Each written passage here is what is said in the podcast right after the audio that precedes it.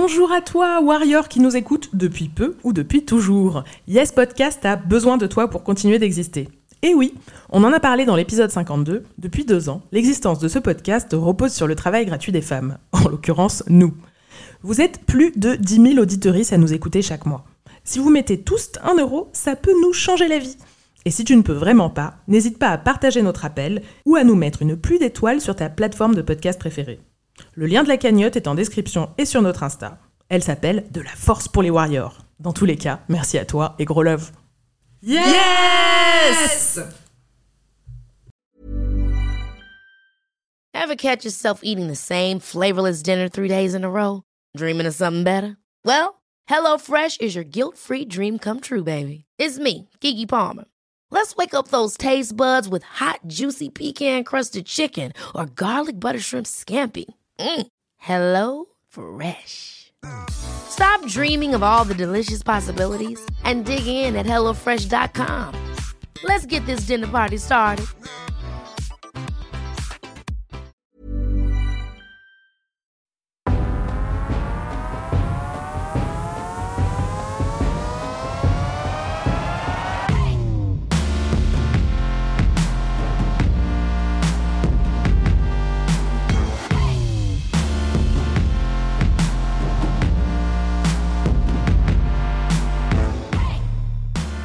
Bonjour à toi, chère auditorice, et bienvenue dans cet épisode bonus de Yes, le podcast des Warriors. Aujourd'hui, c'est un épisode un peu spécial que tu vas écouter. Nous l'avons enregistré en public à Marseille, à l'Éco Nature, un tiers-lieu marseillais qui nous accueille généreusement, et merci à eux. On va parler de sextech et d'éducation sexuelle avec Alicia qui a créé la boutique Lita, une boutique aphrodisiaque à Marseille. Cet épisode est produit en collaboration avec le média Culot. Marie-Alix et Jess qui ont cofondé ce média sont là aujourd'hui et je vais donc co-animer avec Marie-Alix. Enchantée. Est-ce que tu peux commencer par nous présenter Culot? Culot euh, qu'on a cofondé avec euh, Jess qui est à la caméra. Euh, donc c'est un média qui parle de genre et de sexualité et en fait le point de départ, euh, même si aujourd'hui on parle beaucoup plus euh, de toute thématique euh, féministe euh, et inclusive, euh, donc euh, mais à la base on à la base on avait décidé de faire un média sur les questions de sexualité justement parce que bah, il y avait pas d'infos quoi. Et, euh, moi je me souviens que euh, j'avais cherché même je me disais je parle trois langues et demie, euh, je suis journaliste et je cherche des infos et j'en trouve app. Enfin, et j'étais vraiment à quatre pattes sous la Fnac en me disant là il y a peut-être un livre sur le cul qui est intéressant. Et en fait il n'y en avait pas quoi. Enfin ou alors il était vraiment caché. Et, euh, et du coup donc à la base on avait lancé ce média euh, sur ces questions là depuis euh, bah, en fait on suit aussi tout ce qui est thématique féministe etc le, débat s'est énormément ouvert et élargi. Donc, donc on suit on suit tout le débat dans ce sens là Alicia, tu as, ouvert une boutique à la plaine euh, sur Marseille qui s'appelle euh, Lita Boutique, qui est une boutique euh, aphrodisiaque, féministe, inclusive, où en fait on trouve aussi bien des, bah, du coup, des sextoys que des culottes menstruelles, que des binders, je pense. Enfin, il y a vraiment ce- cette démarche très, très inclusive. Est-ce que, bah, déjà, première question, qu'est-ce que tu te dis le matin ou qu'est-ce que tu ressens le matin en allant au travail? Ah, bah, c'est un plaisir. C'est, je suis quand même fière de ce que j'ai créé. Et, euh, et c'est vrai que l'échange avec les clients, c'est assez nourrissant. C'est vraiment, euh, c'est très beau. Donc, euh, ouais, ça va. Je suis plutôt bien. Et du coup, Alicia, qu'est-ce qui t'a poussé à créer ce sex shop? Euh, je suis quelqu'un assez impulsif et euh, je, suis, je, je me suis installée à Marseille et je cherchais des choses pour moi. Et je voyais pas d'endroit où aller qui était euh, de, enfin, déjà à mon goût, euh, mes besoins, etc. Euh, et j'ai dit c'est quand même dommage que dans la deuxième ville de France, il y a cette manque. Et j'ai eu l'idée comme ça. Et puis... C'était quoi qui manquait pour toi c'était des vrais conseils. C'était l'humanité, un truc beau. En fait, le modèle de ma boutique, c'est Other Nature euh, à Berlin. Qui, c'est incroyable ce qu'ils ont fait et ça m'a beaucoup inspirée parce que habité un an à Berlin. Et euh, donc j'attendais euh, voir quelque chose comme ça ici et je ne voyais pas. Donc quelque chose d'humain.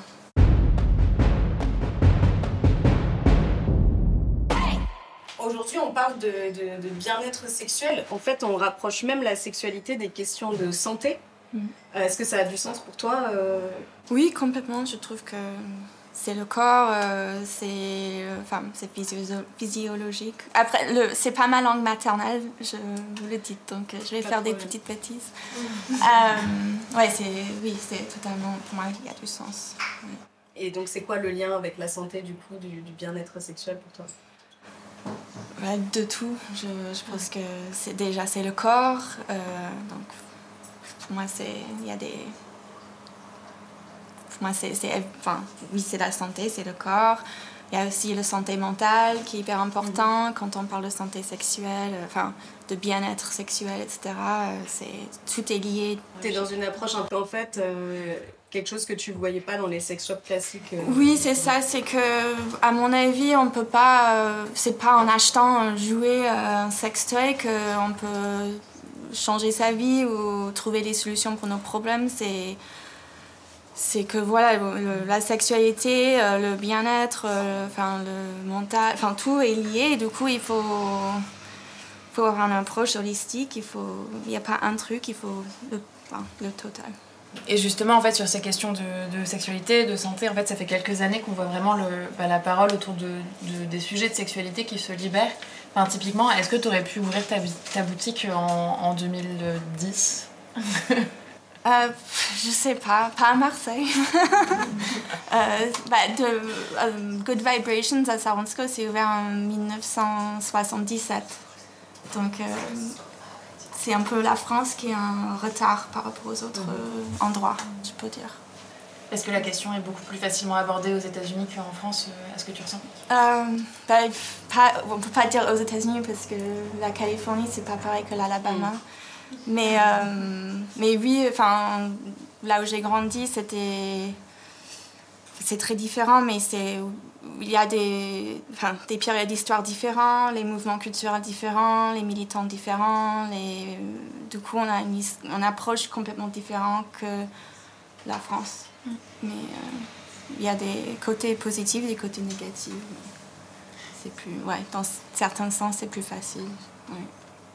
Et, euh, et même aujourd'hui, c'est quoi la réaction des Marseillais et Marseillaises euh, bah, par rapport à l'ITA En fait, le fait que tu es, ouvert. euh, bah, du coup, je sais même pas si tu l'appelles un sex shop. Enfin, c'est un, une boutique aphrodisiaque, Ouais. mettons, mais en plein milieu de la plaine, enfin, du, du cours Jean Jaurès, qui est. Enfin, Mm. c'est quoi la, la réaction des gens, des plénards, des plénardes Bah, c'est pour ça que c'est appelé boutique aphrodisiaque, parce que quand j'ai dit sex shop, les gens, ils ils aimaient pas du tout. Ils m'ont dit non, non, c'est pas possible, tu peux pas faire ça.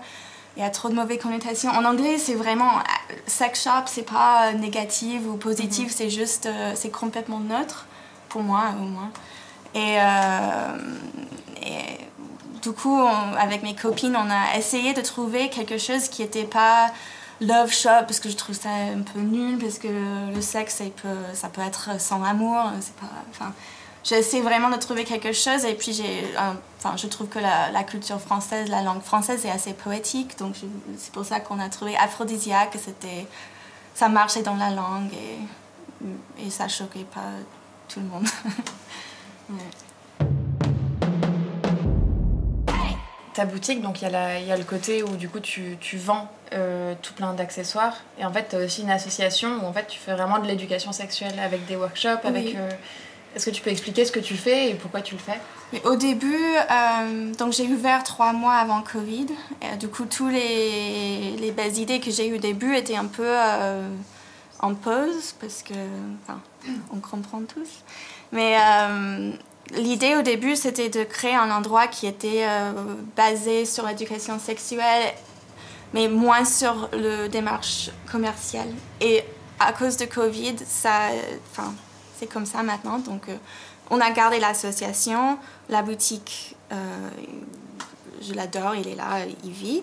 Euh, mais je, pour moi, c'était très important que les cours d'éducation sexuelle, les, ateliers, les, événements, etc., sont séparés euh, de la démarche commerciale que je fais. Que les gens ils sentent vraiment que je, les conseils qu'on donne, euh, il n'y a pas de enfin, arrière-pensée, enfin, je sais pas comment expliquer, mais qu'il n'y a pas de conflit d'intérêt. Et du coup, c'est quoi les, les, workshops que vous faites par exemple? Euh, On travaille, donc on est trois. Il y a Irène Mirio, euh, Cello, euh, Léal Marzal et, euh, et Cello, c'est un kiné. Du coup, c'est spécialiste du périnée. Du coup, on fait beaucoup de cours sur le périnée. On fait des cours sur les fluides. Euh, il y a plein de fluides. Moi, je ne savais même pas et j'ai tout appris avec Cello. des cours euh, vraiment anatomiques. Après, il y a des cours de kink. Euh, il y a, on travaille avec des... Pour moi, c'est important que, que c'est des vrais conseils avec les gens qualifiés. Que c'est pas juste... Ah, donc moi, je ne m'inclus pas dans cette catégorie des gens qualifiés. Parce que je suis une commerçante, je vends des sextoys, je vends des lubrifiants, mais je suis pas du tout un sexe euh, expert, je suis pas un sex thérapeute, etc. Donc euh, c'est les gens qui sont soit euh, ils, ont ils ont fait des études, ou soit ils ont beaucoup d'expérience avec les années, avec la vie, etc. Mais c'est quand même... c'est beaucoup, on met beaucoup de temps à à mettre en place cette quality control. Contrôle de qualité. Voilà. c'est pas n'importe quoi. ouais. Et du coup, dans tes échanges avec les clients, que ce soit à travers les conseils que tu donnes ou les workshops que vous organisez, qu'est-ce qui te marque, enfin, qu'est-ce qui te surprend ou qu'est-ce que tu trouves d'intéressant dans les, les réflexions que les gens te disent? Est-ce qu'il y a des choses qui te choquent ou qui t'attristent ou qui te font plaisir? Je sais pas. Euh, il y a rien qui me choque vraiment. Mhm. Euh, moi, c'est moi j'adore euh, j'adore être commerçante, j'adore être avec les clients, de parler. En fait, c'est la plaine, du coup, vite, tu connais des amis de tout le monde, ils vont venir avec leur mère, ils vont. Enfin, c'est en plus une boutique où c'est assez agréable d'y être. Du mhm. coup, les gens, ils sont facilement à l'aise, donc ça. C'est facile d'avoir des conversations hyper intéressant et, très beau. Euh, donc je dirais, je dirais pas qu'il y a, on m'a dit au début que ça sera très difficile, que ça sera des conversations euh, compliquées avec les gens, que je serais obligée de virer la boutique. Mais en fait, pas du tout ça. C'est plutôt des bonnes expériences. Et des fois, il y a des, des questions médicaux, des, des problèmes gynécologiques ou, d'autres euh, où j'arrive à un un limite de mes compétences et du coup c'est à ce moment-là où je vais donner des contacts. Mais, euh, mais la journée c'est, c'est plutôt euh, cool. Ouais. ok. ouais.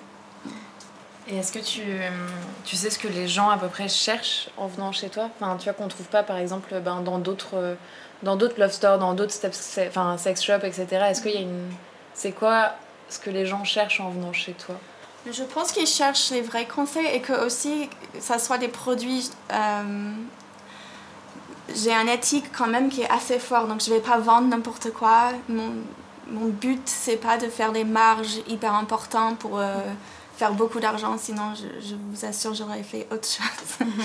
donc euh, je pense que c'est ça et c'est aussi l'expérience d'être avec quelqu'un qui a une. Moi, je, je me soucie beaucoup pour les clients. Je me, enfin, il y a des testeurs qu'on peut voir en vrai. C'est pas, euh, j'ai peut-être pas les meilleurs prix, j'ai peut-être pas tous les choix qu'on peut avoir, mais il y a un côté humain que je pense les gens, ça manque sur internet et ça manque dans les grandes surfaces. Et en fait, dans, ta boutique, bon, bah, c'est marqué hein, directement, euh, enfin, on parle d'inclusivité. Euh, en fait, au niveau de Enfin, ta boutique, elle est quand même très ouverte sur les thématiques ben, LGBTQIA+. Euh, et c'est quoi, en fait, vraiment le... Parce que, enfin, ces dernières années, on voit beaucoup euh, dans la sextech, dans la femtech, beaucoup tu vois, de, de, jouets qui arrivent, enfin, que ce soit pour les clitoris, que ce soit... Enfin, et vraiment, du coup, centré pour les... En tout cas, les corps de, de assignés femmes à la naissance. Mm. c'est quoi, toi, le besoin que tu vois dans les besoins plus queer au niveau de la sexualité? Je trouve ça très dommage que les produits sont aussi genrés, mais pour mm. tout le monde. Je trouve ça. c'est et je trouve pas de bonnes raisons sauf des raisons de marketing. Mm-hmm. Et je suis de tellement une démarche différente que je comprends que c'est leur monde et il y a sûrement des études pourquoi ça marche comme ça, mais je suis pas, je fais pas partie de ce monde. Euh, je trouve que des fois, enfin, déjà c'est pas inclusif, donc euh, il y a déjà ça, c'est très dommage. Et aussi, je trouve que ça, ça casse la créativité. Que finalement, les enfin, par exemple, les anneaux, euh, des, c'est souvent marketing pour hommes, entre guillemets. Mais on a tous des anus, donc euh, c'est vraiment nul. Et euh, enfin, par exemple, encore un autre exemple, il y a quelques semaines, j'ai vendu un god avec, enfin, je vais pas dire le nom de la marque, mais c'est une god fait exprès pour qu'il y ait une partie qu'on met dans un vagin ou ailleurs, mais le marketing pour se jouer, c'est mhm. vraiment on met ça sur le, dans le vagin et on pénètre le partenaire mhm. avec l'autre côté. Et euh, il y avait un couple euh, gay qui sont venus et on trouvait euh, ah c'est trop bien en fait c'est un poignet. Et je dis bah oui c'est un poignet. Et ils, ils, ont vendu, mais si jamais j'avais présenté l'objet ah non c'est pour les filles, c'est féminin, c'est vagin, enfin ça ils n'auraient pas eu le meilleur jouet peut-être de leur vie. Donc euh, je trouve que c'est... Il faut être créatif, il faut prendre les choses comme ils sont et juste dire qu'est-ce qu'on peut faire avec ça? Euh, évidemment, il y a des, des règles, il faut, faut, que ça soit safe. Mais euh, par exemple, tout ce qui est dans l'anus, il faut qu'il y ait une barrière. Bon, bref. Qui est quoi? Et, enfin, on ne peut pas mettre tout n'importe quoi dans l'anus, par exemple. Il faut que, mais si on respecte les règles de safe play les jouets, on peut faire tout ce qu'on veut avec. Et, enfin, si c'était plus neutre euh, au niveau de marketing, ça sera euh, mieux, je pense, pour tout le monde. Hmm. Et du coup, qui vient dans ton magasin? C'est autant des femmes que des hommes, que des hétéros, que des personnes LGBT c'est... Euh, maintenant, c'est très mélangé. C'est très divers. Au début, c'était beaucoup de, de, des gens qui s'identifient femmes entre... Enfin, je sais pas, on dirait dans les assez jeune. Maintenant, c'est vraiment, vraiment, vraiment très divers. Il n'y a pas de... Je n'ai pas de cible clientèle spécifique. Et je pense que c'est parce qu'il n'y avait, y avait pas un truc comme ça à Marseille. Mm. Du coup, moi, mes clientèles, c'est les gens qui ne se retrouvent pas dans les autres euh, boutiques sur le Crolioto ou ailleurs. J'ai beaucoup de en clientèle âgée aussi, les gens euh, de 60 ans et plus. Euh, donc ça, c'était quelque chose que j'attendais pas, mais maintenant, ça c'est trop, c'est logique et c'est trop bien. Et, ouais, donc il y a un peu de tout le monde.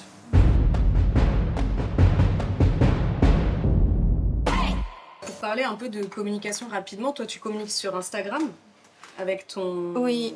ton magasin mm. et ton association. Euh, et normalement, en théorie, tu n'es pas censé faire de la pub pour des objets sexuels. C'est interdit, c'est ça Ouais, ouais. Euh, est-ce que toi, tu as une expérience du coup à la fois de shadow ban, donc où en fait on, ah on, limite beaucoup ton audience, euh, le nombre de gens qui vont voir tes posts et tes stories, etc. Et comment tu fais pour contourner ça en fait du coup? Bah, c'est systématique. Après, moi, je, je, suis de, je suis née à Silicon Valley et j'ai une avis très, très, très négative sur les réseaux sociaux. Mm-hmm. Je déteste je trouve que c'est toxique. Je suis obligée de le faire, donc je le fais. Et je pense que je le prends un peu plus légère que peut-être que d'autres. Je pense que après ça m'étonne pas du tout que mon compte soit shadowban depuis. Chaque fois, j'oublie de mettre euh, des numériques dans le enfin, au lieu de mettre V-A-G-I-N, je mets un. Si jamais j'oublie de mettre le 1, c'est supprimé. Mon compte était supprimé plusieurs fois, c'était hyper stressant. Après, je pense que c'est Instagram. Euh, pour moi, on peut pas enlever le côté capitaliste euh, toxique du mm. plateforme qui pour moi est plutôt un centre commercial qu'une plateforme d'éducation. Et du coup, euh, un jour ça va plus marcher et je, je ferai autrement. Après, mon démarche c'est plutôt les liens avec les clients. je pousse les gens le plus que je peux pour avoir un, de, de s'inscrire dans le newsletter. Et, euh, et, les événements, les ateliers, etc. que je fais, je pense que ça, ça aide à cibler ce que je fais plutôt dans la vraie vie. Et heureusement, il ne peut pas monétiser ça encore. Donc, euh, je. Enfin, ouais, je suis pas très fan d'Instagram, j'avoue que. Mais pour autant, c'est aussi beaucoup sur Instagram qu'il y a des conversations sur les. Ben, plein, de, plein de médias, euh, enfin de réseaux sex positifs. Enfin, je pense à Jouissance Club, je pense à Orgasme et moi. Enfin, il y, a, y a quand même il y a, y a, ce que c'est en, en, en, soi, enfin, en tant qu'Instagram, en tant que réseau social, en tant que Silicon Valley. Mm. Euh, et à la fois, il y a la manière dont on l'utilise. Et en fait, c'est vrai que depuis, depuis quelques années, il y a vraiment cette vague d'éducation sexuelle via Instagram. Mm. Ouais, je, je pense qu'il y a des. C'est sûr qu'il y a des bons côtés de Mm. tout ce qui est. Enfin, c'est pas complètement négatif non plus, mais je trouve que le, le bon côté qu'on peut avoir des réseaux sociaux, c'est. euh, euh, c'est pas égaux au mauvais côté pour moi. C'est pas. Donc je les utilise, je suis, pas, je suis, je suis sur Instagram et ça m'aide, ça j'ai des clients, je trouve qu'il y a des conversations intéressantes, qu'il y a des échanges intéressants et qu'il y a beaucoup d'informations qui peuvent être euh, par- partagées après. euh, ouais.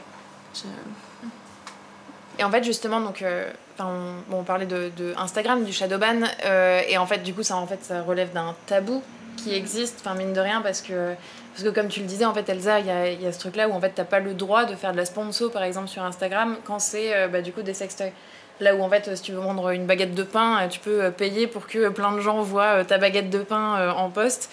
Dès que tu parles de sextoy, en fait, ben, du coup, ça va contre les règles de, ben, du coup, d'Instagram. Et du coup, t'as absolument pas le droit de sponsoriser ton post pour faire parler de, de ton poste. Enfin bref, donc tout ça, ça relève quand même d'un énorme tabou. En fait, je me demandais par rapport au... Donc tu parles de ta clientèle, etc. Euh, moi, je sais que par exemple, la première fois que j'avais mis, euh, enfin que j'avais osé mettre les pieds euh, dans un, bah, dans un sex shop, c'est une copine qui m'avait dit quoi, t'as jamais fait ça en fait? On était, bon, c'était en plein milieu de Pigalle en plus. Enfin bref, euh, cliché, cliché. Est-ce que il y a ce blocage des gens que tu sens par rapport au fait de mettre un pied dans ta boutique? Ou enfin tu même la différence entre par exemple le fait d'acheter en ligne et le fait de d'oser venir dans ta boutique est-ce que c'est une démarche? Oui, oui, il y a beaucoup de, gens qui sont mal à l'aise au début et après ils deviennent parce que la boutique c'est quand même c'est joli, je pense que ça aide que ça soit joli. Euh, donc oui, je sens le tabou euh, après quand je parle avec euh, certaines personnes dans mes cercles ou les gens que je croise, je- oui, en fait, ironiquement dans la boutique, j'ai des conversations beaucoup plus agréable que dans la, la vraie vie, entre guillemets. Quand je suis au bar ou au resto et on me demande ce que je fais, euh, c'est... c'est jamais une conversation euh, qui se Banale. termine. que- Ouais, voilà, c'est... What? Mais, euh, et... euh, ouais, donc je- oui, je sens le tabou. après, donc les réseaux sociaux, ça aide à, à tout ça. Donc ça, c'est un bon truc que... Euh, mais je pense qu'il y a beaucoup de gens, je pense que les gens qui sont vraiment mal à l'aise chez moi, ils sont envoyés par, euh, par une amie ou un ami. C'est vraiment la bouche à l'oreille qui aide, comme tu as dit, tu as un ami qui te... Moi, la première fois que je suis allée dans un sex shop, j'avais, j'avais 20 non, 18 ans ou 19 ans, et c'était avec une copine, je pense que c'était pas... Il n'y avait pas Instagram à l'époque, et c'était, hé, on y va, oui, ok. Donc... euh, et vous avez pas rougi ni rien quoi non, non. Après, à San Francisco, c'était tellement... Il y en a tellement que... Il y a pour tous les goûts. Euh, c'est plus... Là, moi, je vends comme je peux, mais mon petite sélection, mais... euh, moi, je suis... Je sais pas comment dire en français, mais je suis... Il y a, à San Francisco, euh, c'est très ciblé par... euh, comment... Par goût. Bah, à Berlin, c'est pareil. Il y a tellement de sex shops que... Ouais, c'est lent et... Ouais. Donc c'était un contexte différent aussi. Du coup, maintenant, on va parler un peu d'éducation sexuelle. Euh, du coup, bah, c'est quelque chose, enfin, nous, on est convaincus que ça devrait être beaucoup plus important, l'éducation sexuelle à l'école, etc. Euh, toi, t'as eu quoi comme éducation sexuelle à l'école aux États-Unis?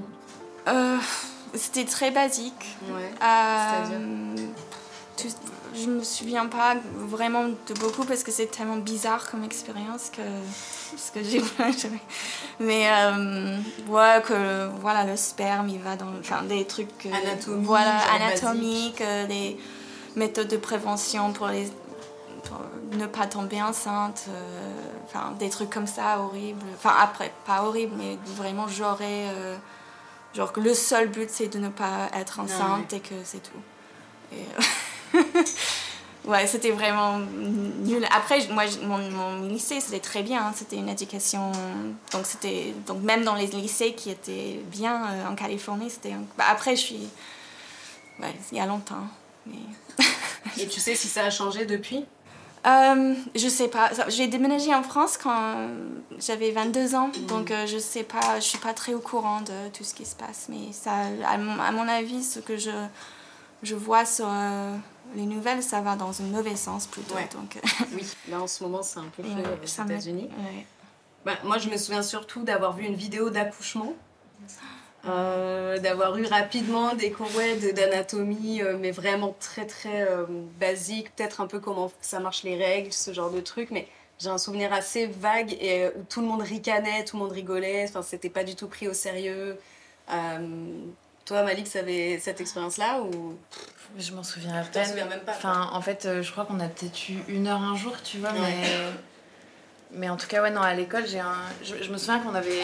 S'il y avait quelqu'un qui avait fait circuler une boîte à questions, et du coup, on pouvait quand même mettre une question, euh, enfin, tu vois, euh, bah, du coup, anonyme, donc ce qui, en soi, peut permettre d'ouvrir la parole.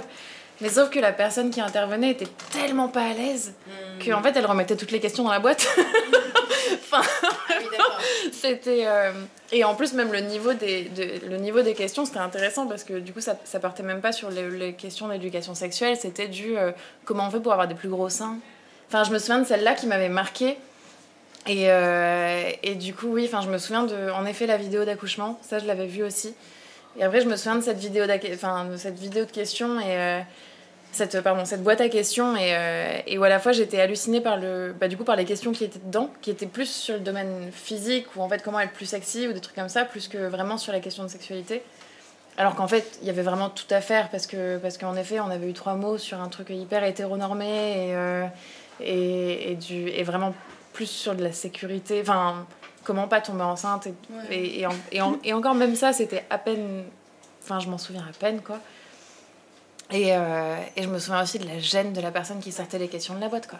Et là, tu te dis, mais en fait, il faut des personnes. Euh, enfin, il faut pas des profs pour faire ça. Enfin, il faut pas des profs d'histoire pour faire ça. Il faut vraiment des gens qui sont complètement à l'aise avec la question pour être en capacité de répondre à tes questions ou, ou pouvoir euh, dire même je sais pas. Tout à fait. J'aimerais bien vous demander s'il y en a parmi vous qui ont des choses à raconter de cours de bio, d'éducation sexuelle, des anecdotes ou autres. Euh, pendant que vous réfléchissez, moi je, vais raconter un autre truc qui est euh, Ovidie. Euh, je ne sais pas si vous voyez qui c'est, c'est une réalisatrice de documentaire. je pense qu'elle est ancienne actrice porno, je ne sais pas si elle l'est encore, elle l'est plus. Et en fait, donc elle, elle a fait tout un programme donc, où elle allait dans des lycées pour faire justement de l'éducation sexuelle ou dans des collèges, je sais plus collège et lycée, bon, et euh, en fait, ce qu'elle raconte dans un podcast où elle raconte toute cette expérience, c'est surtout la réaction des parents et du personnel des établissements qui étaient outrés euh, que euh, une travailleuse du sexe, actrice porno, puisse venir parce que ça voulait dire qu'elle allait montrer aux enfants comment faire un gangbang ou je sais pas, enfin qu'est-ce qu'ils s'imaginaient en fait. Euh, alors qu'elle, elle voulait juste avoir des conversations en fait avec les jeunes euh, en se disant bah en fait vu qu'ils regardent tous du porno dès 11 euh, ans quasiment ben en fait il faut qu'on en parle avec eux. Parce que c'est très important parce que c'est hyper dangereux de les laisser seuls face à ça. Et, et vraiment le nombre d'établissements qui l'ont au final même pas laissé rentrer pour qu'elle puisse faire ces ateliers c'était vraiment hallucinant. Enfin euh, au final, il y en a certains, je pense, où elle a réussi à le faire, mais c'était vraiment la guerre euh, totale. Et entre euh, voilà, les réactions des parents et, du personnel, à chaque fois, c'était tellement. ouais, c'est ça, de gêne, de tabou, d'ignorance sur le sujet. Enfin, là-dessus, on a, on a vraiment un gros, gros chemin à parcourir, parcourir sur ça. Alors, est-ce qu'il y en a qui ont des histoires d'éducation sexuelle à l'école à raconter ou pas? C'était à peu près euh, ce qu'on a dit, euh, genre vidéo d'accouchement, euh, tout ça, rien de, rien de plus. Ok. Moi j'ai une anecdote ouais, assez horrible. Je me, yes, je, me je me souviens un moment où je me suis rendu compte que les tampons, que le applicateur, ça s'enlève. Ah. Je savais pas. Et du coup j'ai dit en fait c'est en, plus je nageais énormément j'étais hyper sportive. Donc j'ai toujours mis je dis c'est bizarre ça, ça fait mal c'est nul ça marche même pas en plus. Et euh, et un jour je suis avec une copine elle me dit mais Alicia c'est pas possible tu l'enlèves J'ai dit, euh, ouais, ça marche pas. Elle non, mais ça marche. J'ai dit, mais le truc, ça fait mal. Non, tu l'enlèves le truc. J'ai dit, oh my god. et ça m'a changé la vie, mais c'est sûr que j'ai appris ça avec Natalia et pas avec le prof. Euh, ouais, ni mes parents d'ailleurs. Donc, euh, ouais, non, c'était, tout était raté. Hein. T'as appris ça à quel âge? C'était très tard, j'étais en lycée. J'avais au moins 14 ans. Catastrophe. Je sais pas comment j'ai. Franchement. ouais, j'ai. Ouais, c'est dommage.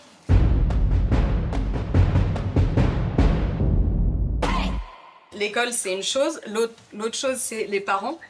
Euh, est-ce que tu as eu euh, un sex talk euh, avec tes parents à un moment pour parler bah, de contraception, de, du fait que tu étais sexuellement active ou pas? Enfin, Non. Jamais tes parents t'en ont jamais parlé? Ma mère, une fois, elle était en train de. Bon, elle va, elle va pas écouter le podcast, du coup, c'est en français, je peux le dire. Mais on était dans la voiture, elle m'amène au cinéma et j'allais retrouver un petit copain, en fait, pour. Euh, et euh, elle me dit euh, Alicia, tu sais, on peut s'embrasser, mais je dis en anglais, tu peux traduire. No serious touching until college. euh, bon, trop tard. C'était le. Ça, c'est la première fois et la dernière fois que. Donc, euh, non, c'était. Ouais, pour, pour, la traduction, ça fait euh, vous pouvez vous embrasser, mais euh, vous touchez pas, genre vraiment avant l'université. Mais euh, évidemment. Évidemment. Euh, 25 ans même, je pense. Jamais. je crois que mon, mon, seul sex talk avec les, avec les parents, pour le coup, c'était avec ma mère. Et. Et en fait, mais c'était.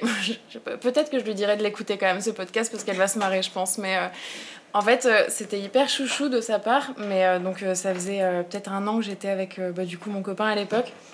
Et en fait, j'avais 16 ans et quelques.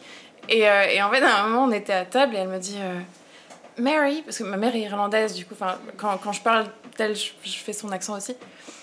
est-ce que, est que tu sais comment on fait? J'avais 16 ans et demi. J'étais comme, tu parles de quoi euh, le sexe. et j'étais genre, hmm, c'est bon. et du coup, elle me disait, tu fais attention, etc. Et, genre, enfin, vraiment, tu veux pas en parler, euh, pour, un peu pour le bas quoi. Et j'étais genre, en fait, c'est hyper cute. Enfin, je sais que ça lui coûte beaucoup euh, de, de, de, de, lancer cette conversation alors que j'ai 16 ans et demi et que, enfin, c'est pas un sujet facile, c'est un sujet, enfin, c'est un sujet tabou c'est qu'elle me parle aussi du fait que, euh, ayant grandi dans une Irlande hyper religieuse, etc., enfin, c'était vraiment un sujet hyper tabou, donc je sais à quel point ça lui coûte à ce moment-là, mais à la fois, je sais à quel point c'est complètement en décalage, quoi. Enfin, c'est. Euh, enfin, bref, du coup, c'était l'histoire rigolote sur le sex talk avec, euh, bah, du coup, ma mère. Bah, moi, j'ai une histoire un peu dans le même style, où en gros, quand j'avais, je pense, 16 ans aussi, Pareil, j'avais un copain et je crois qu'une fois, genre, je l'avais ramené chez moi et que j'espérais qu'elle allait pas trop se rendre compte qu'en fait, il allait dormir là. Mais du coup, elle m'avait dit non, mais il dort dans le salon. Et, et je crois qu'après, elle m'avait grillé que j'étais allée dans le salon pour le rejoindre ou un truc comme ça. Bref, donc, elle m'avait dit genre, non, mais tu peux pas faire ça, c'est quoi cette histoire et tout. Et donc, moi, j'avais déjà des relations sexuelles avec lui. Et en gros, ce que j'ai fait, c'est que je lui ai écrit une lettre à ma mère, euh, alors qu'on habitait dans la même maison. Hein. Euh, et je lui ai écrit une lettre en lui disant euh, Écoute, de toute façon, c'est trop tard. moi, j'ai déjà eu des relations sexuelles, donc maintenant, bah, t'as intérêt à m'amener chez la gynéco et à me faire prendre la pilule parce que voilà, hein, genre, de toute façon, c'est trop tard et tout. Et Mais genre, une longue lettre, hein, au moins 2-3 pages. Et, et, donc, et j'étais tétanisée, parce que sinon, je l'aurais dit en vrai, donc j'avais grave peur, mais bon, dans la lettre, j'étais quand même assez et, euh, et, elle est venue me voir et elle m'a dit ah, bah, j'ai Elle est venue avec la lettre, elle m'a dit Ah, bah, j'ai vu ta lettre, bon, bah, ok. et euh, bon, au final, ça a marché. Enfin, je veux dire, elle m'a pris rendez-vous chez la gynéco et tout, euh, parce que bon, ma mère est hyper féministe et tout, mm. c'est clair qu'elle allait pas faire autrement et au final, c'était cool. Mais c'est vrai que je me dis, justement, enfin, venant d'une féministe, j'étais étonnée qu'elle ait pas pris les devants un peu pour, mm. pour amorcer le truc. Je pense qu'aujourd'hui il y a plein d'exemples. Enfin, moi, je vois par exemple sur TikTok, il y a plein de gens qui racontent justement des expériences, que, ce que leurs parents leur ont dit, comment ça les a aidés dans leur vie sexuelle, à être beaucoup plus épanouis, safe, etc., euh, etc. Je pense que là-dessus aussi, il y a beaucoup de, de, travail à faire, parce que bon, être parent déjà, c'est pas évident, on n'a pas le mode d'emploi, mais alors vraiment sur ces questions-là, c'est une question de santé et de sécurité encore plus. Euh, pareil, est-ce qu'il il y en a qui veulent nous raconter des sextones avec leurs parents?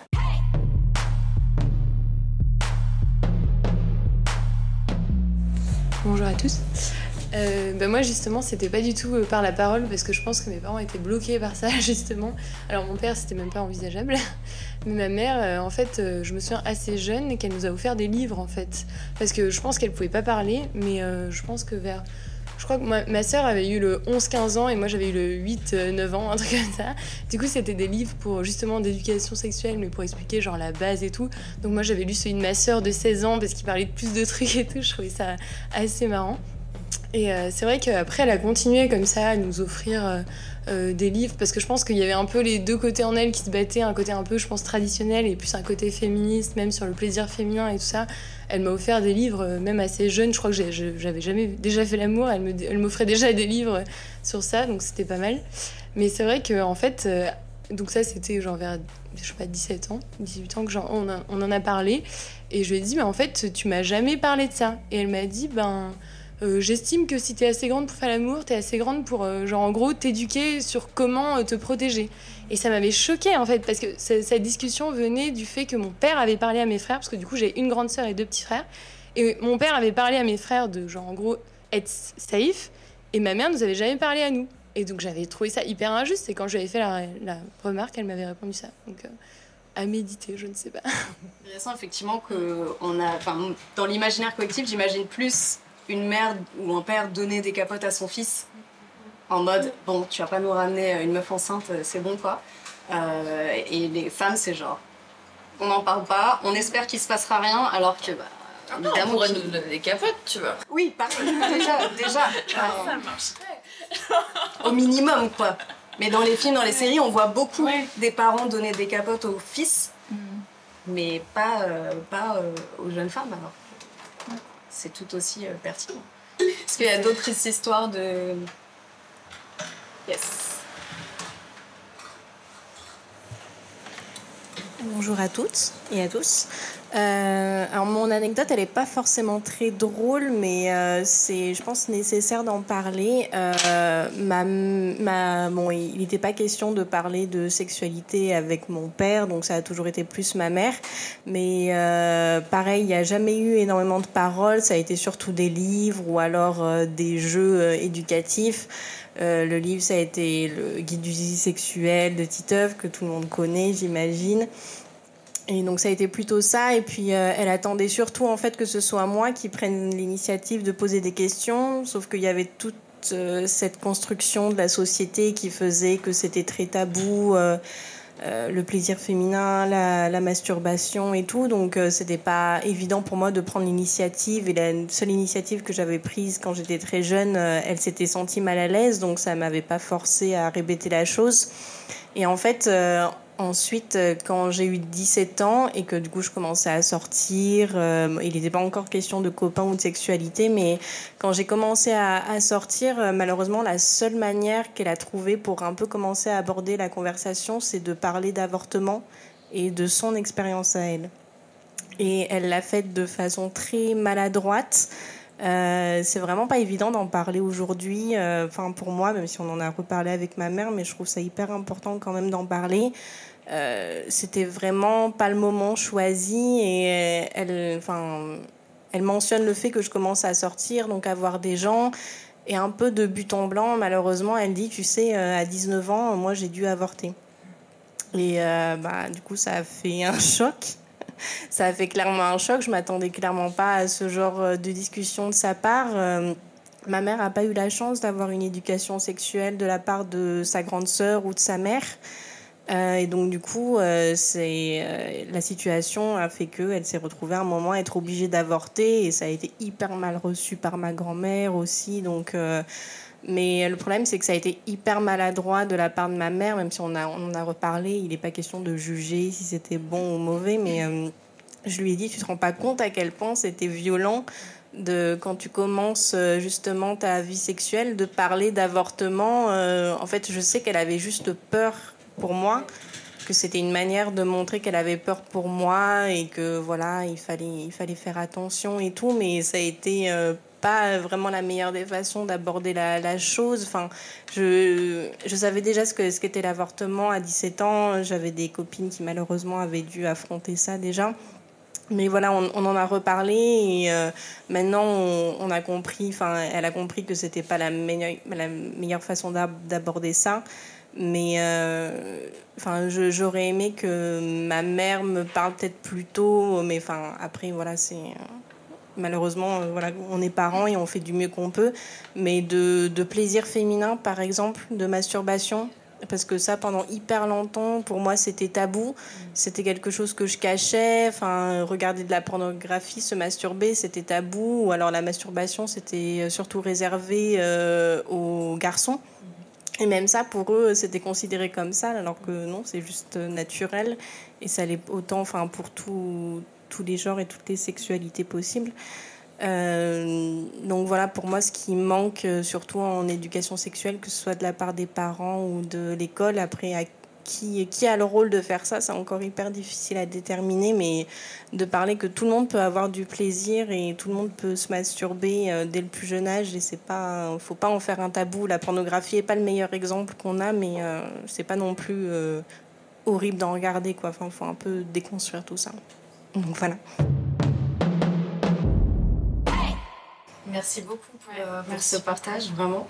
Euh, oui, c'est vrai, je pense qu'on a une conception, une culture de la prévention qui est très euh, faire peur, en fait, de manière générale. Et moi, ça me fait penser, euh, quand ma mère a appris que je fumais du shit, je sais pas, j'avais 13 ans, elle m'a dit qu'elle avait des amis qui étaient morts d'une overdose.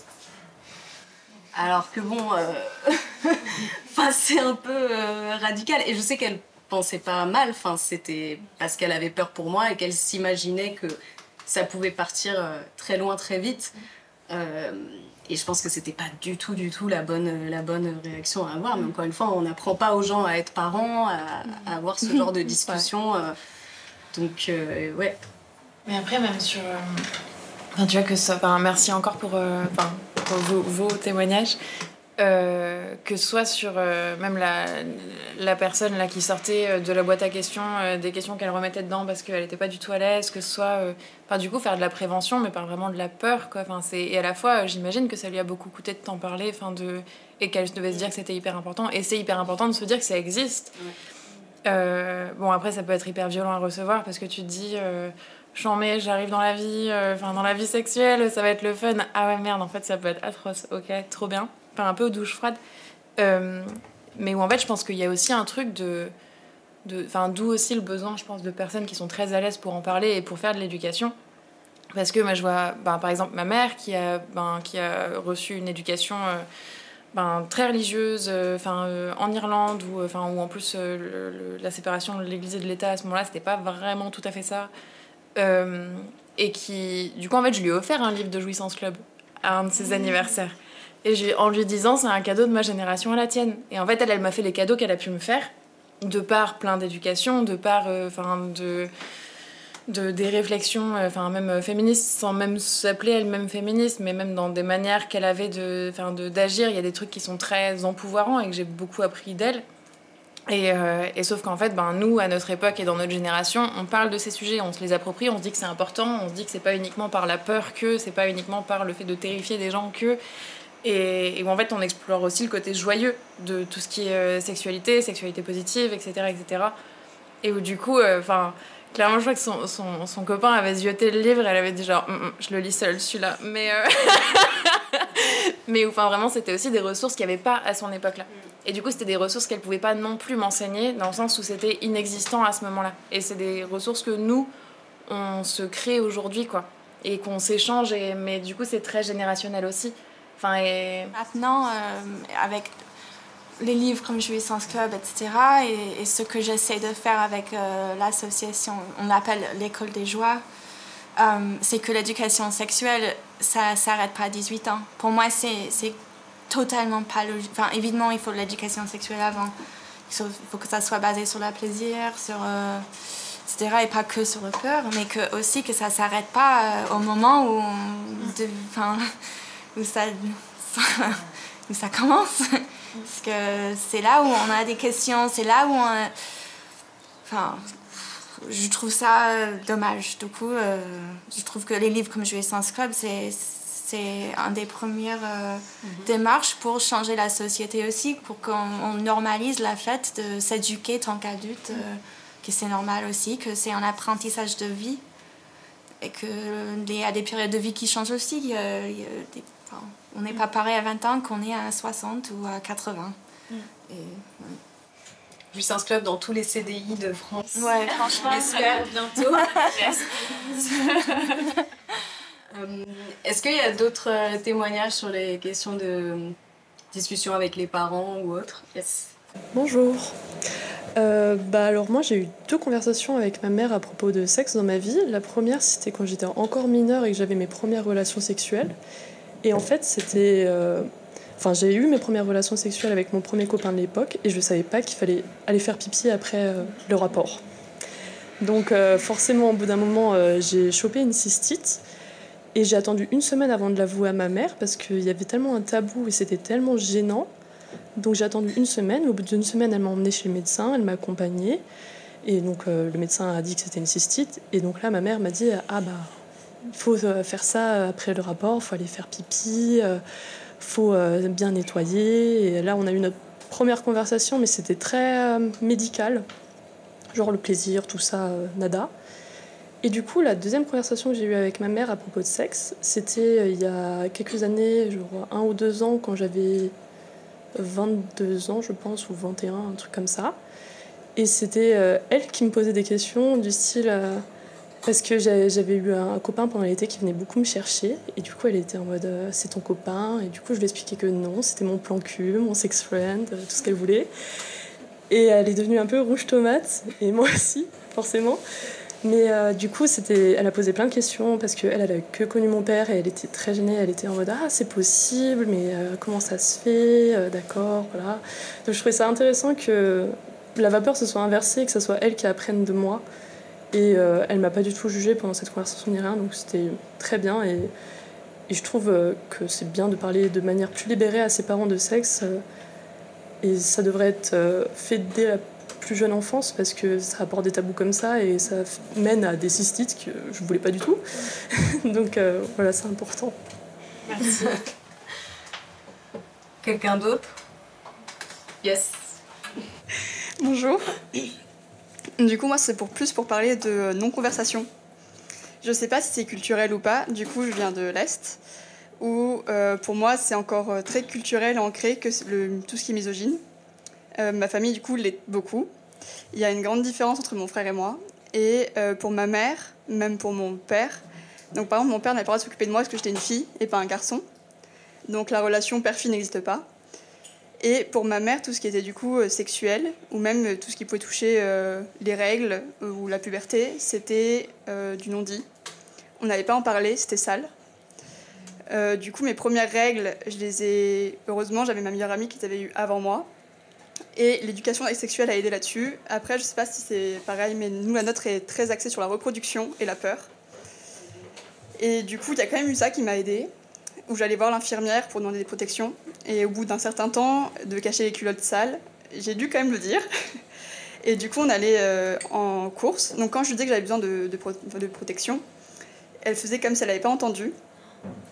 Et quand on arrivait en course, elle s'arrêtait devant le rayon en me disant Ah, est-ce qu'il y, a besoin de quelque chose à la maison? Est-ce qu'on euh, nous manque quelque chose? Du coup, j'étais là Bah oui, ce rayon. et du coup, j'allais chercher et elle mettait bien au fond du caddie. Et quand on arrivait à la caisse, elle me cachait bien en dessous. Une fois que c'était passé à la caisse, elle me mettait bien en dessous des sacs.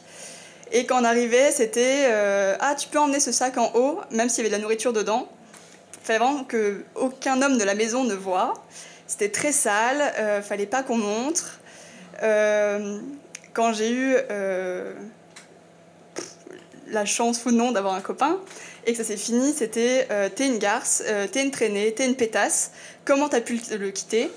Euh, Maintenant, dit que j'ai des soucis de santé, par exemple, j'ai des gencives un peu inflammées, c'est ah, qu'est-ce que t'as chopé Donc, c'est vraiment le sexe, c'est sale. si t'as fait quelque chose, si t'as un copain, t'es sale, t'es pas, c'est pas normal. euh, t'es forcément une traînée, une pute, euh, tout ce qui va avec. Parce que t'es une fille et que tu devrais pas forcément avoir de liberté ou de choses là-dessus. Et c'est vraiment que des non-dits, à part pour euh, dégrader et être abaissant. Et je pense que c'est important d'en parler parce que je pense pas que ma famille soit la seule dans ce cas-là, d'être la seule dans ce cas-là non plus. Et que aujourd'hui, heureusement, la parole s'ouvre beaucoup. On a accès à beaucoup de d'informations grâce aux réseaux sociaux, même s'ils ont beaucoup de côtés négatifs. Mais je pense que ça peut aider ces, ces personnes qui n'ont, soit hommes comme femmes ou euh, autre genre ou autre situation, où les familles sont très limitées et ont des esprits très fermés et sont encore dans des anciennes façons de penser. Parce que ça s'ouvre beaucoup, mais il ne faut pas oublier qu'il y a encore beaucoup de choses qui sont très fermées et qu'il euh, y a des enfants dans ces familles-là et que c'est pas forcément facile après de s'épanouir. Merci beaucoup. Merci. Mais pour ce qui est du tabou par rapport aux règles, euh, c'est intéressant parce que ce que tu décris, moi je le faisais sans que mes parents euh, me l'enseignent en fait. Enfin, c'est-à-dire que je voulais jamais parler du fait que j'ai mes règles. J'ai eu vachement de mal à le dire à ma mère. Mon père, je crois qu'il a jamais su. Enfin, je- ils étaient séparés donc je, le voyais que pendant les week-ends et les vacances. il devait bien s'en douter au bout d'un moment, mais tu vois, genre je lui disais et j'allais toujours cacher, cacher, toujours, toujours, alors que euh, ils m'ont jamais rien dit par rapport à ça et que. Mais c'est fou à quel point, enfin, je pense que ta mère, elle avait bien intégré le tabou parce qu'elle-même, elle est une femme, donc elle avait ses règles aussi et tout. Et c'est fou à quel point on peut l'intégrer, même sans que nos parents euh, nous, nous l'aient dit. Mais, euh, mais oui, oui, bien sûr, les réseaux sociaux, ça aide beaucoup de gens qui, euh, qui, sont dans des familles où ils peuvent absolument pas parler de, sexualité, etc. Je pense que ça, ça doit vraiment apporter beaucoup de choses. En tout cas, merci beaucoup pour ton témoignage. Je crois qu'il y en avait un autre derrière, non? Ouais. Bonsoir. Euh, alors, euh, en fait, moi, je vais pas parler de mes parents. Euh, en gros, je suis éducatrice spécialisée. Et j'ai bossé trois ans dans un foyer accueillant des jeunes de 16 à 21 ans, placés par l'aide sociale à l'enfance, donc ce qu'on appelle la DAS dans l'univers commun. Et en fait, c'est ultra arriéré là-bas. Moi, j'ai fait un stage de un an là-bas et euh, donc mon sujet de mémoire, du coup, c'était euh, la sexualité, enfin la prise en compte de la sexualité des jeunes euh, dans les foyers. Parce qu'en fait, aujourd'hui, la parole, elle s'ouvre, elle commence à s'ouvrir, mais dans le monde du handicap, en fait. Et enfin, c'est même à moitié à la mode, quoi. Et en fait, chez les jeunes en foyer, c'est euh, invisibilisé. C'est, euh, enfin, c'est vraiment. euh, et même, euh, voilà, les, même l'équipe et tout. Enfin, moi, je me suis retrouvée à faire à limite de l'éducation sexuelle à des collègues, quoi, hommes, cisgenres.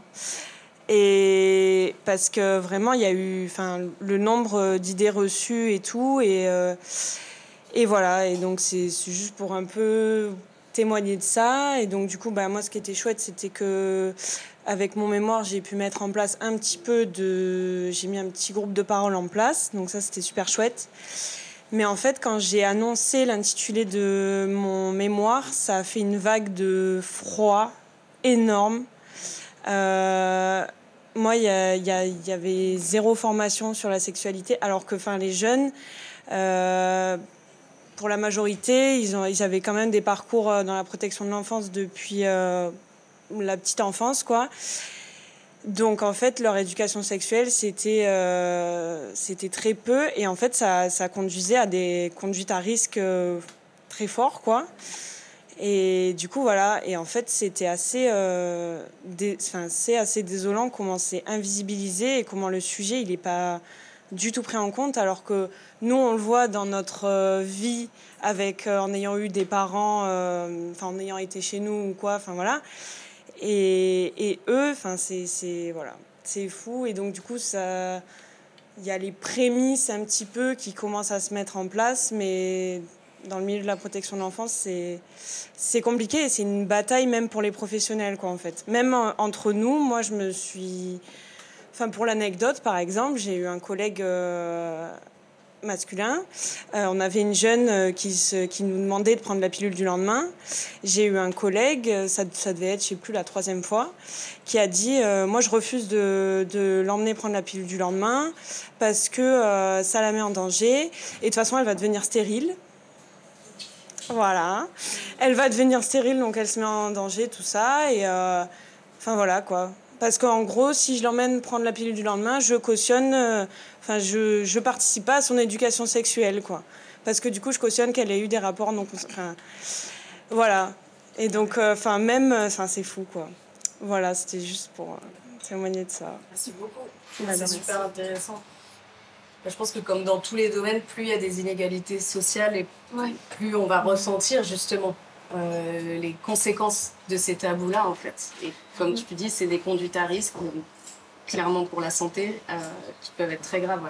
Et avais, euh, ça, me rappelle aussi ce qui avait été dit un petit peu avant sur le côté, si j'estime que tu es assez grande pour... Pour avoir des rapports sexuels, dans ce cas-là, j'estime aussi que tu es assez grande pour te renseigner dessus.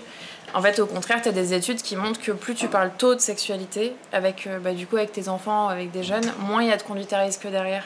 Mais parce qu'en fait, euh, il y a aussi ce truc-là où, où bah, en fait, quand t'es ado, euh, enfin ou même quand t'as toutes ces hormones qui arrivent, etc., bah, en fait, tu cherches des réponses. Il y a tout ça qui est nouveau, etc. Tu vas chercher des réponses. Les seuls trucs sur lesquels tu tombes quand tu tapes sur Google, c'est du porn, euh, enfin du porn hyper hétéronormé, patriarcal, tout ce que tu veux, et, c'est la première source d'éducation sexuelle vraiment que tu as. Et, et où en fait, euh, ouais, il y, a ces études-là qui te montrent que en fait, plus t'en parles tôt avec les personnes, mais en fait, moins t'as de conduite à risque derrière, moins t'as aussi euh, bah, du coup euh, d'accidents, enfin de, de, enfin tu vas d'avortement, de, et et tout ça qui, bon, parfois ça peut être aussi du pur hasard, mais parfois ça peut aussi venir de méconnaissance de comment ça fonctionne la contraception. Et, et du coup que, enfin dire que euh, en donnant euh, bah, du coup une pilule du lendemain euh, à quelqu'un tu contribues enfin tu ne contribues pas à son éducation sexuelle. En fait c'est vraiment inverser le sujet. C'est le prendre par la conséquence plutôt que par la cause et en fait pas du tout répondre à la cause. Alors qu'il n'a jamais prise en plus. Oui bah en plus sans, sans, même parler de ça.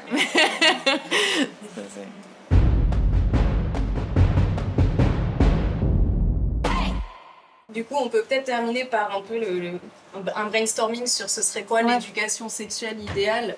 On a déjà donné un peu des, des pistes, mais euh, toi, qu'est-ce que tu en penses, genre à l'école euh, Si on était dans un monde idéal et qu'on n'avait pas de limites, qu'est-ce que qu'est-ce que tu imaginerais comme dispositif? Euh, bah Déjà que ça ne sera pas mis sur les épaules des parents, que ça soit totalement séparé et que ça soit chaque année et que ça se termine pas à 18 ans, que ça soit des parcours euh, qu'on continue dans la vie, euh, dans les structures différentes, mais que, que ce soit un travail de vie.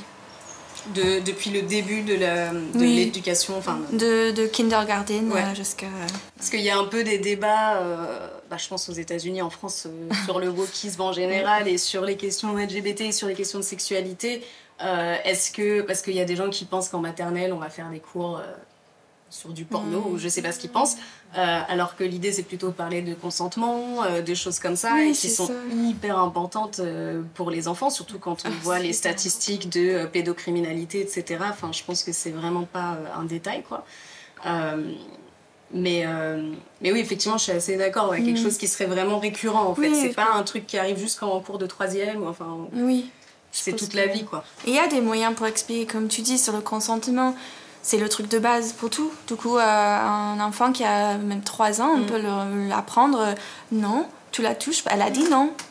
Tu la touches. Enfin, et ça, on a déjà gagné à 3 ans. Enfin, si on commençait par ça, déjà, on sera.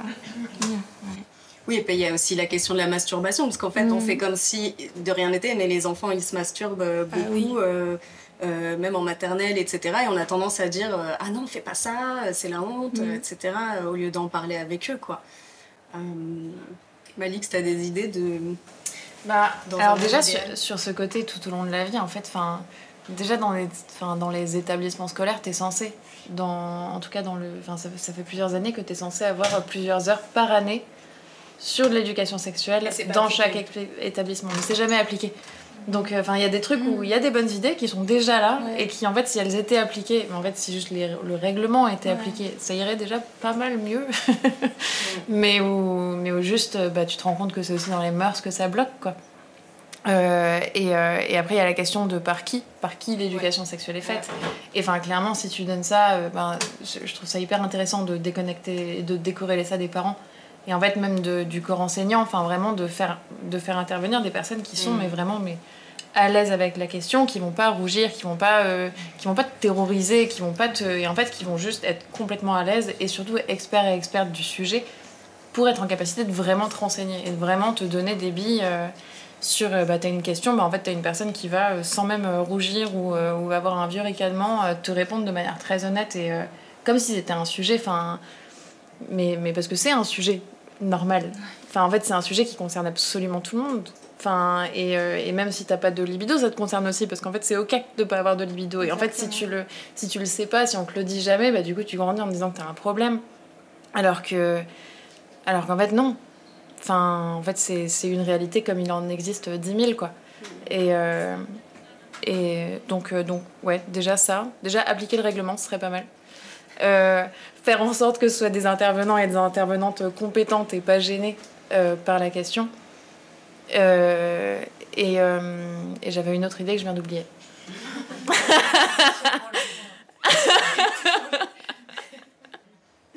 et vous, vous avez des idées sur la forme que ça pourrait prendre, euh, l'éducation sexuelle? Ah, écoute, c'est plein d'histoires que vos histoires, surtout à vous, sont très similaires. École maladroite, parents dramatisants, tu vas être enceinte et ça va être la fin de ta vie. Euh, je trouve que c'est ni l'école ni les parents. Alors j'aimerais bien que ce soit les deux. Hein. Faut pas, moi, je pense pas du tout qu'il faudrait exclure les parents. Il faudrait qu'ils soient décontractés. Plutôt, ils parleraient à l'école, effectivement, des intervenants extérieurs. Mais il me semble que du coup, c'est ailleurs. Pour, pour moi, là où ça se passe mieux, c'est avec les médecins. Donc je trouve que les filles qui peuvent voir un gynéco euh, jeune s'en sortent mieux. Il y a des gynécos affreux qui sont très conservateurs, mais il y en a qui aident. Et il n'y a pas de lien. Alors je me demande souvent comment font les garçons, parce que je crois qu'ils font pas, vont pas voir de gynéco. Euh, mais d'autres médecins, ça peut aussi être un, un, kiné ou un médecin généraliste. Et les médias, et notamment le cinéma, franchement, moi, ça a changé ma vie. J'habite en Angleterre et il y a une série très drôle qui a été lancée là-bas qui s'appelle Sex Education, qui est assez catastrophique. Hein. Il y a plein de mauvais exemples, mais ça dédramatise complètement la façon de parler aux très jeunes du sexe avec des, du transgénérationnel. Et beaucoup de très beaux films. Et parfois des films très gênants et très tabous. J'ai vu si vous avez vu sur Arte, un film qui s'appelle Clèves, qui est adapté d'un roman de Marie Dariussec sur une fille euh, jeune qui a très abandonnée par son père et une mère dépressive et donc elle, utilise sa sexualité pour se découvrir et c'est assez choquant sur plein de niveaux.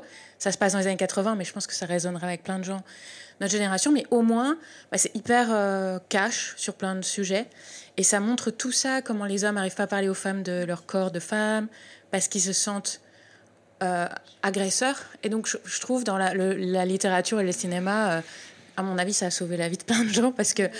Et puis, c'est plus facile de parler à ses copines et à ses parents d'une histoire de fiction. Et donc, du coup, ça ouvre un peu des discussions. Donc, euh, emmener les gens voir des films indépendants euh, coréens et, et chiliens et, et, même français, même si parfois c'est choquant. Quoi. Donc, euh, s'il y a d'autres, ça inspire d'autres idées, évidemment, on espère que ça soit mieux, mais c'est déjà ça. Puis il y a YouTube et Instagram, quoi. Après, tout dépend sur quoi tu tombes sur, euh, sur YouTube, c'est toujours ça la question. Mais en tout cas, c'est des supports, euh, les séries, les films et tout, qui pourraient être utilisés dans les sessions d'éducation euh, sexuelle à l'école, etc. c'est des très bons supports. Et le fait que Sex Education se passe dans une école, ouais. c'est quasiment, et c'est financé par la BBC, donc c'est public, c'est quasiment un message dans un pays où tu mentionnais l'Irlande, mais en Angleterre aussi, beaucoup de grossesses de filles très jeunes, beaucoup de tabous encore. Parfois, c'est même étonnant. on se dit la nouvelle génération a beaucoup changé, mais on entend plein d'histoires de gens où c'est pire encore qu'il y a 20 ans. Mm. D'autres idées? Je, je, réagir, c'est pas une idée. Je sais pas si ça marche, oui. Euh, non, parce que ça me fait penser à ce sujet d'éduquer les de plus en plus jeunes, etc. En même temps, le côté euh, médical, aller voir les médecins et tout, je trouve que ça peut être aussi un côté assez négatif parce que ça peut être une quelque chose qu'on prend sans comprendre. Enfin, par exemple, moi j'ai pris la pilule quasiment dès le début de ma vie sexuelle et on m'a jamais expliqué qu'il y avait d'autres choses. Et enfin, je pense que ça a plus abîmé les choses. enfin, voilà. Euh, avec tous les effets négatifs qu'on connaît. Enfin, j'ai pas eu d'effets secondaires, mais juste le côté où ça m'a plus coupé la libido qu'autre chose. Et au final, j'ai dû attendre d'arrêter de la prendre pour peut-être découvrir ce que c'était vraiment, parce que je l'ai pris vraiment au début, quoi. Et du coup, je sais pas si le côté médical est pas des fois un, peu peut avoir un côté plus négatif quoi. Il faudrait que les médecins soient formés. Voilà, c'est ça qui me fait peur avec le côté gynéco. Il y en a pas beaucoup. ouais, ils étaient très euh, donner la pilule à tout le monde euh, et symboliquement c'est aussi s'assurer que les femmes, euh, enfin que les hommes n'auront pas de conséquences mm-hmm. si ils couchent sans capote avec des femmes. Enfin il y a aussi ce côté là où du coup peu importe les conséquences sur les femmes quoi. Et je pense qu'on est une génération aussi, enfin on n'a pas tous le même âge, mais euh, moi, ma génération, tout le monde a pris la pilule. Euh, on nous a gavé de pilules euh, jusqu'au jour où on s'est rendu compte, où on a appris en fait tous les effets secondaires et plein de gens se sont dit mais oui mais moi j'avais ça, j'avais ça, j'avais ça, je savais pas que c'était à cause de la pilule. Il y a même eu des dépressions, enfin il y a eu des trucs et le fait que ce soit acceptable toutes ces souffrances des femmes, enfin c'est quand même très très choquant ouais sans explication toujours à chaque fois. C'est genre prends ça et puis voilà quoi. Au revoir. c'est pour ça, moi je pense que c'est vraiment un travail de spécialiste en fait. Enfin, tu vois, en dehors, de, en dehors de médecin, en dehors de, de prof, en dehors de. Enfin, c'est vraiment un job de spécialiste parce que c'est une expertise. Enfin, c'est, euh, bah, mine de rien, tout ce qui est sexologie, tout ce qui est euh, enfin, safe sex, tout ce qui est.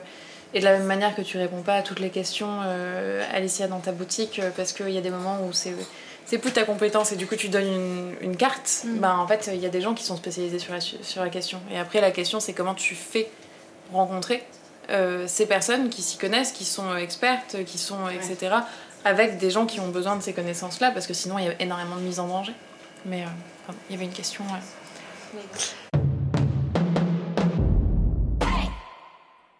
Euh, moi, j'ai juste, pardon, j'ai mis une demi-heure à réagir, mais je reviens sur votre première question sur euh, l'éducation sexuelle à l'école, parce que le temps que ça remonte. Et moi, je me souviens qu'on m'avait, qu'on m'avait donné une banane avec une tentative du coup de d'enfiler un préservatif sur une banane. C'est, c'est, enfin, je comprends pas. Je comprends toujours pas aujourd'hui pourquoi on nous fait faire ça. Déjà parce que ça bah déjà, quand t'es un mec et que t'essayes d'enfiler un préservatif sur une banane, c'est très très loin quand même de ton organe sexuel à toi. Du coup, je pense que c'est très difficile de se projeter dans je vais arriver un jour à, mettre une, capote. Et en tant que femme, la même, en fait, c'est un peu. Euh, donc, bref, est-ce qu'on pourrait avoir juste une représentation réelle et réaliste des organes génitaux? Et déjà, on déconstruit pas mal de choses en juste osant amener quelque chose qui ressemble à un pénis pour essayer de mettre une, un préservatif dessus, même s'il y a plein de formes de, voilà, qui existent, on le sait, mais juste quelque chose qui ressemble à peu près, mieux qu'une banane. Et en fait, pour moi, au-delà de ça n'appartient ni à l'école ni aux parents, en fait, ça appartient à tout le monde. Et du coup, plutôt que d'attribuer ce rôle à une seule euh, entité, en fait, le rendre euh, ouvert sur toutes les sphères. Et se dire qu'à l'école, moi, j'ai jamais été hyper à l'aise avec l'infirmière ou ou l'infirmier, mais du coup d'ouvrir un espace, un, j'en sais rien, quelque part, quelqu'un qui soit là quelques fois par semaine, qui vienne faire des interventions, mais qui ait aussi des permanences pour accueillir les personnes, que euh, oui, bah, que du coup on donne aussi des euh, d'autres endroits, d'autres lieux. Bah t'es pas à l'aise de venir là, mais en fait tu peux trouver facilement l'information sur où est-ce qu'on pourrait te conseiller, euh, où est-ce que tu pourrais aller trouver la réponse en fait que que tu cherches quoi. Hmm? Le planning. Le planning familial, mais en fait, je pense qu'on peut interroger là, euh, on arrête des gamines dans la rue, combien en fait déjà sont au courant? Parce qu'on a tous, toutes et tous, je pense, entendu parler du planning familial, de là savoir ce que le planning familial fait. Euh, c'est une autre, euh, c'est une autre question. De là à savoir, est-ce que je peux l'appeler, est-ce que je vais oser l'appeler, enfin déconstruire un petit peu tout ça et donner même d'autres. Il y a d'autres, il y a d'autres assos, il y a plein d'autres structures qui existent un peu de partout en France. Simplement, l'information, c'est ce qui permet l'émancipation. Donc juste informer. Je suis en train d'imaginer le prof de bio qui va acheter une banane. Parce que c'est le jour de. Il a mangé des bananes pendant une semaine. C'est ça, c'est ça.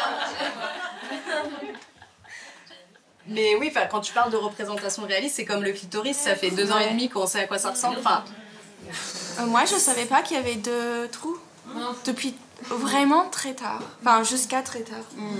Je savais pas qu'on faisait pipi. Euh, ça venait d'ailleurs. Euh, oh, c'était une révélation comme le tampon.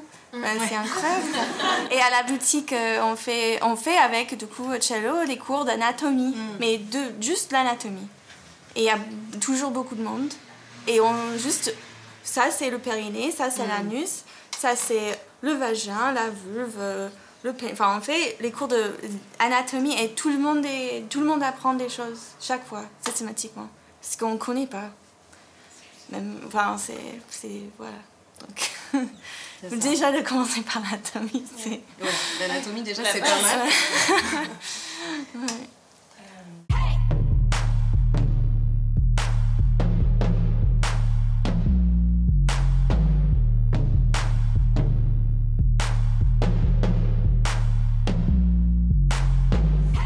Moi, je, alors, j'ai eu, donc je suis en couple depuis assez longtemps, avec un homme, et euh, j'ai eu très longtemps l'impression que c'était moi qui portais l'éducation sexuelle et la prévention sexuelle dans le couple, dès le début, alors que j'étais plus jeune que lui.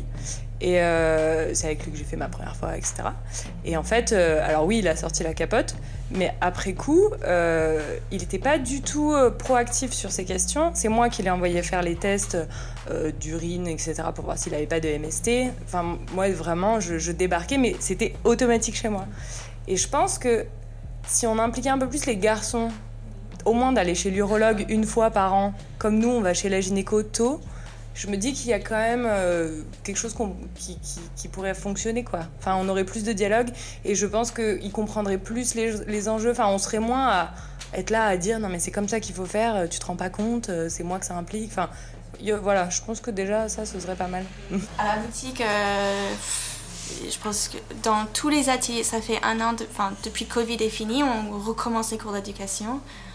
Il y a deux hommes cisgenres qui sont venus. Deux. Deux. Et t'as eu combien de femmes cis ou- Euh, je sais pas. Beaucoup. Des dizaines des, Oui, des- une centaine. 2%. Ouais, voire plus. Et même ce soir, on voit. hein, c'est- je pense que c'est ça qui est, c'est, c'est catastrophique dans notre culture. Ils se, ils se responsabilisent pas du tout. euh. Et à l'inverse, dans ta clientèle, t'en as beaucoup? Oui. Donc ils Donc, sont au courant. hein. ils sont. Il n'y a, pas d'excuse. Ils viennent dire Est-ce que vous voulez vous inscrire sur la newsletter? Oui, ok. Donc, euh, mais après, euh, la deuxième étape, euh, c'est jamais fait. Donc, euh, Déjà, ils ont l'adresse quoi. il sait d'où, euh, il sait où chercher. Ouais. Alors du coup, est-ce qu'il y a des questions ou des remarques avant qu'on qu'on termine? N'hésitez pas, hein, vraiment. D'autres suggestions euh, d'éducation sexuelle du futur On pourrait envoyer un kit euh, aux ados. euh, Ouais. Mais ou même, enfin tu vois, sur, euh, quand, quand on part du principe qu'aujourd'hui le, le, le vecteur d'info numéro un euh, c'est du porno, mais en fait il y a d'autres pornos qui existent. Enfin, tu sais, il y a des pornos euh, bah, du coup très éthiques, féministes, euh, où en fait t'as plein de représentations de corps qui existent, euh, t'as as des personnes poilues, pas poilues, euh, t'as des. Enfin, il a pas du tout. On sort complètement des codes de ce qu'on connaît sur, euh, sur, des, sur des plateformes euh, très mainstream, quoi. Et, en fait, ne serait-ce que ça, après en général ça coûte cher parce que du coup c'est des vrais films qu'on finance par abonnement, etc. Donc à la fois tu comprends pourquoi et à la fois il y a un souci d'accessibilité. Mais, mais du coup, juste même sur. Sans, sans pour dire que le porno est un problème, en fait, il y en a plein d'autres qui existent et qui, et qui en soi sont des facteurs de- d'éducation ou d'ouverture d'esprit en fait sur ces questions-là, quoi. Et de, qui te montrent que tout est possible. Enfin, Je pense que si on avait une éducation sexuelle correcte, euh, même les pornos les plus euh, fous, euh, dégueulasses, etc., ça sera pas un problème. Parce qu'il y aura un balance. Le problème, Oui. c'est que. je pense qu'il y a on ça. Oui, voilà, on arrive euh, à 12 ans à regarder euh, sexe, comme- sexe sur euh, le site et. Et double Et pénétration voilà, donc euh, direct, euh, un truc que tu comprends absolument rien. Donc, euh, bon, ouais, c'est. Ouais, on- Donc plus d'éducation à tous les niveaux, tout le temps, tout au long de la vie. euh, Yes. Et pay for your porn. Paye ton porno, ça c'est. Ouais, ça, paye ton porno, Paye ton porno, ça. ouais.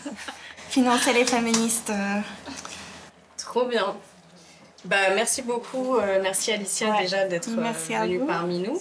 Euh, merci au public. euh, C'était une première. hein, Enfin, c'est un format qu'on qu'on n'avait jamais fait. Ah, il y avait une question. Il y avait une question en plus? Vas-y, vas-y, vas-y. C'est- Bonsoir, merci beaucoup, hein, c'était super intéressant.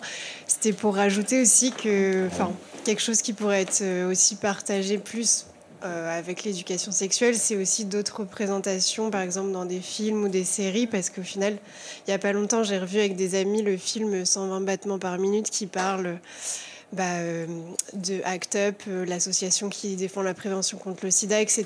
Et c'est vrai que j'ai trouvé que c'était, en le revoyant une deuxième fois, c'était un film qui vraiment creusait la question, prenait le temps d'aller dans le détail, de remontrer des scènes, d'avoir une réflexion pendant le film. Et c'est vrai que souvent, on n'a pas tant de repères. Et j'ai vu plein de gens aussi autour de moi mal à l'aise de voir toutes ces scènes. Et je me suis rendu compte qu'en fait, ouais, on voit pas souvent. Euh, enfin, bien sûr, si on cherche aujourd'hui, on trouve des films. Mais je veux dire, c'est pas forcément euh, facile à trouver. Et euh, ça pourrait être plus partagé à l'école ou donner des exemples comme ça à des élèves de, pardon, de belles histoires ou d'histoires un peu différentes de ce qu'ils voient dans les schémas classiques. Et voilà, je pense que des fois, de pas passer ça en mode scolaire éducation, mais qui voient ça à travers des films ou des séries qui peuvent les inspirer, où il y a des histoires différentes, où ils peuvent s'y retrouver, euh, ça pourrait être une piste aussi. Voilà.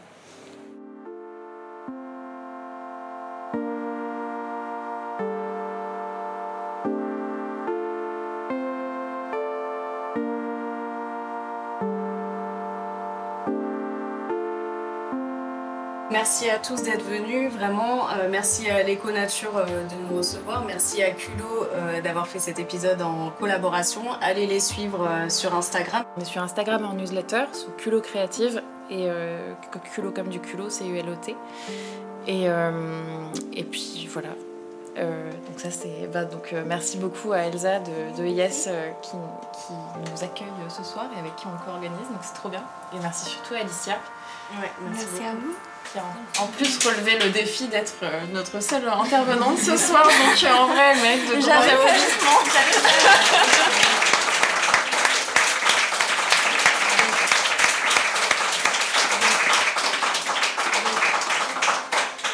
Merci. Donc Yes, c'est le podcast des victoires des femmes contre le sexisme. Donc Yes avec 3 S, vous pouvez nous trouver sur euh, tous les réseaux sociaux, sur toutes les applis de podcast.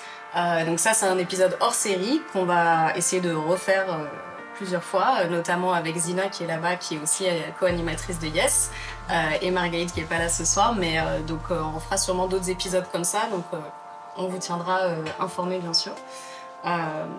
Et voilà, bah, en tout cas, merci à tous d'être venus et à bientôt, j'espère. Et puis merci beaucoup pour toutes vos interventions. Ouais, c'était super intéressant. Et en plus, c'est un sujet pas évident, donc, euh, donc un grand merci pour le, la confiance et le partage. Merci.